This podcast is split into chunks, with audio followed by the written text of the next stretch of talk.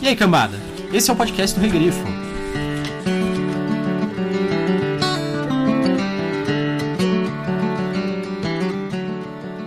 As pessoas o chamam de trapaceiro, bandido, ladrão e criminoso. Mas apesar de tantas alcunhas elogiosas, preferia o nome que escolhera para si, Javelin Pés Descalços.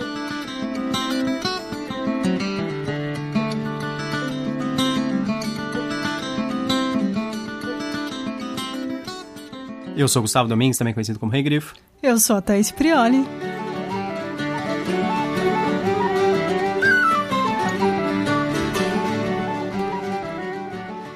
E hoje nós estamos aqui para falar do último golpe de Javelin, ou Javelin. a gente sempre tem um problema com pronúncias. Javelin é aquela A arma, zagaia. né? A zagaia do D&D. Aqui no Brasil ficou como a zagaia a tradução, mas a gente não sabe se seria relacionada a isso ou se não. é Eu é, acho. Não, não necessariamente, é tipo um nome que eu acho que o autor gostou e ele colocou independente de significar algo ou não, sabe? Ou é aquela brasileirada de nome, Javelin. Javelin, é. É. Então. Você Então vai ser- conhece um Javelin? Agora, só porque você falou, alguém vai batizar o filho de Javelin. Muito bem. O conto foi escrito pelo Cláudio Villa e ele é o conto do Crônicas da Tormenta, que nós estamos fazendo, o terceiro, na verdade, né? Isso, a gente já fez o... Do Leonel Caldela e um do Remo Desconze. Isso. Teopatia do, do Remo e do Leonel de volta pra casa? Como História é de herói. Ah, história de herói. De volta para casa. é aquele quadro do, do Gugu. Por causa da história ficou na minha cabeça isso, sei lá. Que é o do cara voltando lá pra. Sim, pra terra pra dele. De volta pra minha terra. De volta pra minha terra. Ele é o conto mais curto até aqui, e eu desconfio que ele seja o mais curto da, coleção inteira, talvez. É bem curto, tanto que quando eu terminei eu falei assim, nossa, é só isso.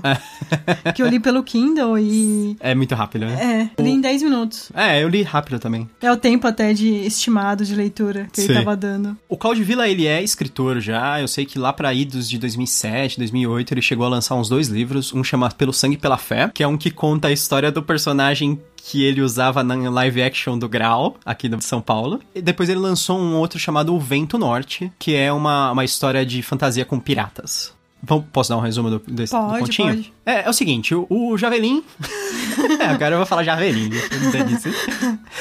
O Javelin, ele é um, um ladrão bem notório na cidade de Allen, que faz parte do reinado, e ele já tá em- bem envelhecido. Ele, ele é um cara que foi famoso e tal, mas aí ele já tá com as juntas doendo, já tá mais velho. E aí ele tá planejando um grande golpe pra sua aposentadoria. Então ele vê uma oportunidade na filha de um mercador muito rico. Ele decide usar essa oportunidade pra aplicar o último golpe dele que deixaria ele confortável para o resto da vida, digamos assim. E aí, que- o que, você achou desse conto? Eu não gostei muito, pra ser sincera. É, eu achei o mais fraco até agora É, também. tem um, um plot twist no fim, típico de alguns contos, mas ao mesmo tempo é um conto que explica muito o que tá se passando nele. Ele trata o, o leitor com uma certa condescendência, como se o leitor fosse idiota e não tivesse entendendo. É, realmente não liguei pro personagem principal, não criei empatia nenhuma com ele. Então, esses foram os meus problemas com ele. E você, o que, que você achou? Também eu não gostei. Eu acredito que o, o personagem principal, o único traço de personalidade dele é ser festeiro e ganancioso. Não, não existe uma qualidade que redima, eu acho, o personagem Sim. principal. O que você falou tá correto. Ele, ele explica muitas coisas, ele tem exposição através de diálogo, isso é uma, uma falha muito ruim. Ter que ficar fazendo personagens falarem, falarem pra explicar o que tá acontecendo, sabe? Quer dizer que você não consegue criar um contexto em que isso fique claro. É complicado se você, ah, eu não crio empatia com os personagens, o personagem principal é um ladrão, a gente já falou. Tem outros livros, igual As Mentiras de Locke Lamora, que você consegue criar empatia sim, personagens ladrões. É nem o fato do personagem ser, ser carismático, porque assim, se ele não é carismático, você tem que fazer alguma outra coisa. Cria uma dificuldade na vida dele para que as pessoas que estão lendo empatizem com isso.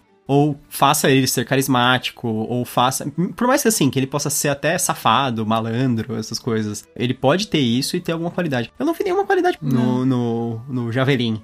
A gente tem que se importar com ele só porque ele é o protagonista. Eu não sei se é um problema do tamanho do conto, eu Uhum. não sei se foi solicitado um conto desse tamanho, porque os outros em geral são maiores. Não, eu acho que tinha um limite máximo e o autor simplesmente não quis atingir esse limite máximo. Normalmente, todo o edital de contos é assim. Tem um limite máximo de palavras, tantas palavras. E ele não quis nem chegar perto. Ele gasta cenas, assim, tentando criar background do personagem, tipo, ah, ele indo ver a prostituta, essas coisas, mas tipo, podia ter gastado a cena fazendo uma cena um pouco melhor. Parece outro personagem de RPG, sabe? Ah, esse é meu personagem de RPG, o Javelin, meu ladrão, e eu, eu vou contar a história dele, e aí eu quero mostrar como ele é da hora, sabe? É, E realmente, você pensando em personagem de RPG, faz sentido esse personagem. É, é um personagem bem raso, porque ah, tu- todas as coisas sobre ele ainda estão na cabeça do autor, ele não conseguiu transmitir isso pro papel, sabe? Beleza, vamos pra discussão com spoilers aí já. Vamos.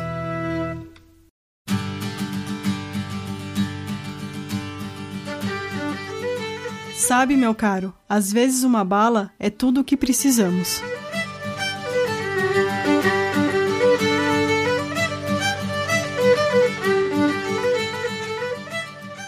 O Javelin tá planejando o último golpe, como a gente falou. Por força do destino, ele está numa igreja. E não fica muito claro se ele fica lá pra, pra vigiar as pessoas pra dar golpes nela, É. mas não, por que que isso seria beneficial pra ele? Claramente ele tá procurando, por exemplo, gente rica, esse tipo de coisa, né? Sim. Aí ele vê uma moça bonita, com dinheiro, fazendo uma doação e meio que estranha, assim, a atitude dela na igreja. Ele aborda a moça. Essa moça fala que ela tem um pai que é muito abusivo, não deixa ela fazer nada, que quer casar ela com um nobre, mas ela quer fugir de casa e ela tem muito dinheiro. E ele fala assim: ok, eu te ajudo. E ele está planejando o quê? Largar essa moça. Ele combina com ela de resgatá-la à noite. Nesse meio tempo, ele vai encontrar a prostituta, que não acrescentou nada pra mim na história.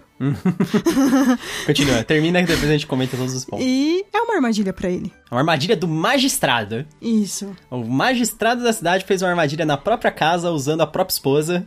E ele explica tudo o que ele tava fazendo. Ele vai chegar na cama, acordar ela, na verdade ele tenta beijar ela, e ela puxa uma pistola e aponta pra ele, e aí ela fala: "Querido, ele está aqui, nosso plano funcionou". Era tipo várias coisas assim, sabe? O magistrado entra, conta todo o plano, ah, você é um notório. É meio que o vilão do Scooby-Doo. É, é verdade. Histórias pulps antigas, elas tinham muito disso, de, de gente falando sem parar, assim, os planos. Mas o Howard não tem. Às vezes acontece no Howard do, do vilão falar demais e acabar morrendo com uma espada sendo arremessada. Ah, é verdade. Isso acontece. Mas nesse caso, ele fala assim: ah, nós sabíamos que você vigiava pessoas naquela igreja, e aí nós mandamos uma pessoa pra aquela igreja, e nós ficamos de olho. Por que, que eles não pegaram ele na igreja se eles sabiam que era ele? Se ele é um magistrado e eles são a lei, pô, não, não existe explicação pro Javelin não poder ser preso naquela situação se sabiam que era ele. Eles tinham que fazer uma armadilha complexa e inútil. Vamos terminar. O Javelin toma a pistola da menina, dá um beijo à força nela, É, perdendo tempo. Lógico. E ele dispara na lanterna de um dos guardas pra que a lanterna exploda com o Pô, óleo, né? É. sei lá. É, Não é exatamente isso que acontece com lanternas, depende muito. Você tem que quebrar ela no chão pra ela. Sim, queimar é igual você atirar no, no tanque de combustível de um carro e ele explodir. Não, isso não é real. Que no caso da lanterna, ela tem uma chama dentro e ela tem um... Um- óleo. É, e ela um reservatório de óleo. Mas se você atira na lanterna, ela apaga. Isso. Porque a bala não tá passando no óleo e fazendo o óleo se incendiar com a chama. Você você pode testar isso com um lampião ou com uma lanterna em qualquer lugar. Não, não teste. Ah, não. É, é. Boa ideia. Não teste. Principalmente se você mora em apartamento. Porque- se você tem gatos curiosos, É. Por que, que a, a lanterna ela entra em chama quando você quebra ela no chão? Porque quando você quebra ela no chão, o reservatório óleo de óleo espalha. espalha e aí a chama que é acerta o o que óleo. utilizamos no D&D. Você joga óleo no seu inimigo, aí você joga uma flecha Com fogo. com fogo. Isso. Aí funciona. Ah, sim. Agora, atirar na mão de uma pessoa com a lanterna. não, né? ok. E aí ele foge pela janela e foge. E acabou o conto. É isso. Isso. Agora ele vai planejar um outro roubo. Isso. Sendo que esse eu- não foi nada planejado. Exatamente. Deixa eu dar um pouco do, do background aí do, da história. Ela se passa no reino de Allen, dentro do reinado. O reino de Allen é conhecido como o Reino da Intriga. Isso me lembra bastante M, do Forgotten Realms. Reino da Intriga seria meio que o apelido. É meio idiota se o nome oficial do reino fosse aqui, é o Reino da Intriga. Mas é, ele é um reino, assim, que existe muita politicagem, trairagem, muita faca nas costas, sabe?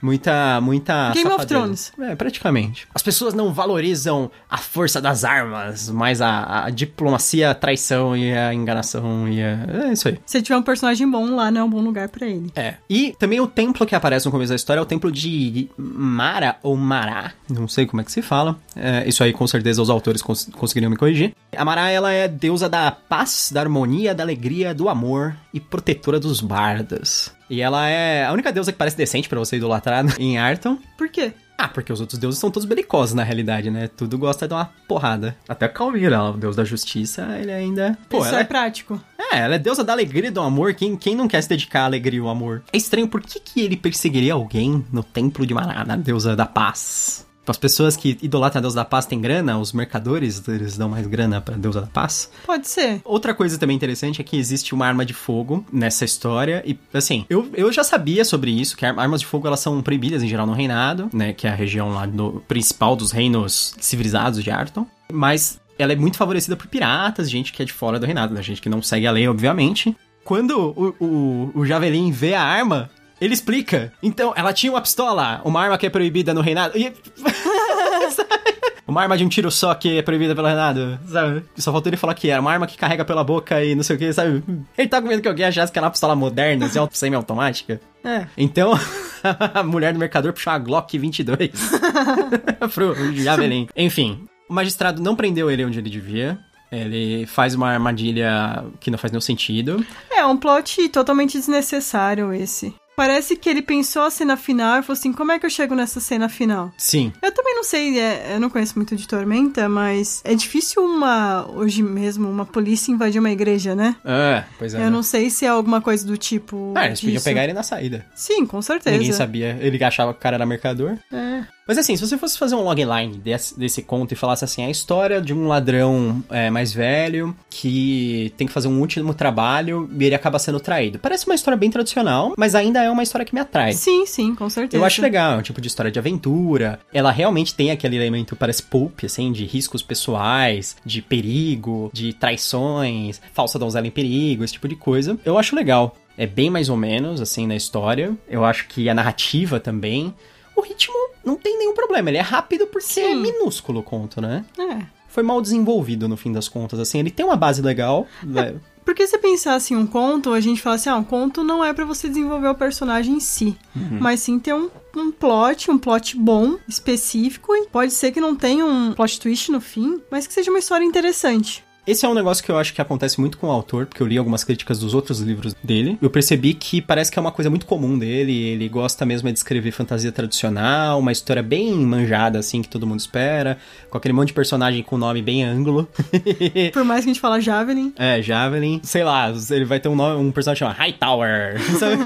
Umas coisas assim. E todos os personagens falam igual. sim. Eles não têm, sabe, a, a individualidade que você deveria pensar para uns personagens durante uma conversa ou uma fala. É uma aventura pulp tradicional no mundo de Tormenta. Curta demais. Uma coisa interessante, é, muitas vezes é, ele, ele fala a palavra ladino sobre o Javelin. Ladino é uma palavra que a gente usa nas traduções D&D até aqui, mas é, muita gente considera uma má tradução porque é a seguinte. Ladino, ele significa, de certa forma, uma as- astúcia, mas normalmente é usado como uma astúcia maliciosa, uma malandragem, sabe? E é uma palavra meio racista, na verdade. Ah, é? É. Porque a origem da palavra ladino era pra descrever os judeus safarditas, que são os judeus que vêm da Espanha e de Portugal. Então, ladinagem é uma astúcia maliciosa, sabe? É uma imagem racista do judeu esfregando a mãozinha e planejando um golpe, uma coisa assim, sabe? Entendi. Então, eu, eu acho que é uma palavra pra ser evitada hoje em dia. Eu acho que a, a conotação, a origem dela, não, a gente pode usar outra coisa no lugar de rogue, porque rogue não significa ladino, não é a mesma coisa. Você usaria ladrão, Ladrão é chief, né? Eu usaria renegado. renegado. É, porque o rogue ele é tudo isso. Tanto que, assim, na- nos RPGs em geral, você pode virar qualquer coisa como rogue. Você pode virar assassino, você pode virar um, um thug, né? Que é um capanga. Você pode virar um chief, que é um ladrão. Então, eu acho que um renegado é, é a, é a melhor A palavra palavra. é correta. Sim. Antes de você escolher só especialização, só pós-graduação. É, antes de você escolher a pós-graduação, a sua. A sua. A Sua graduação. Você é, você é bacharel em renegadoria, sabe? Sabe? em ser renegado.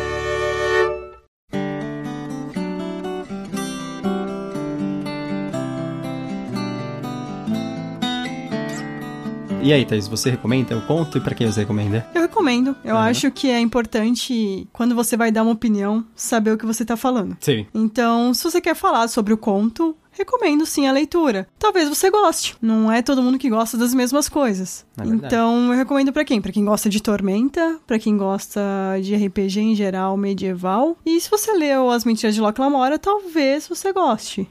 E você, você recomenda? Sim, eu recomendo por esses motivos também. Eu acho que Principalmente se você gosta muito, assim, dessas coisas derivadas de RPG, eu recomendo. Eu acho que talvez você encare a narrativa de uma forma muito mais natural. Ele é muito parecido mesmo, muito evocativo dos livros de fantasia, de cenário, de RPG, etc. Se você gosta deles, possivelmente você pode gostar desse conto. Então, por isso eu recomendo. Essa foi nossa opinião sobre o último golpe de Javelin, escrito pelo Cláudio Villa, que vem no livro Crônicas da Tormenta, lançado aqui no Brasil pela editora Jambu.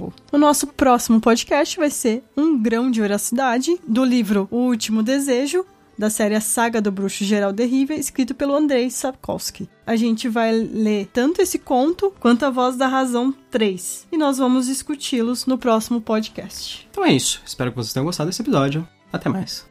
Até a próxima. E bem-vindo ao Canavial.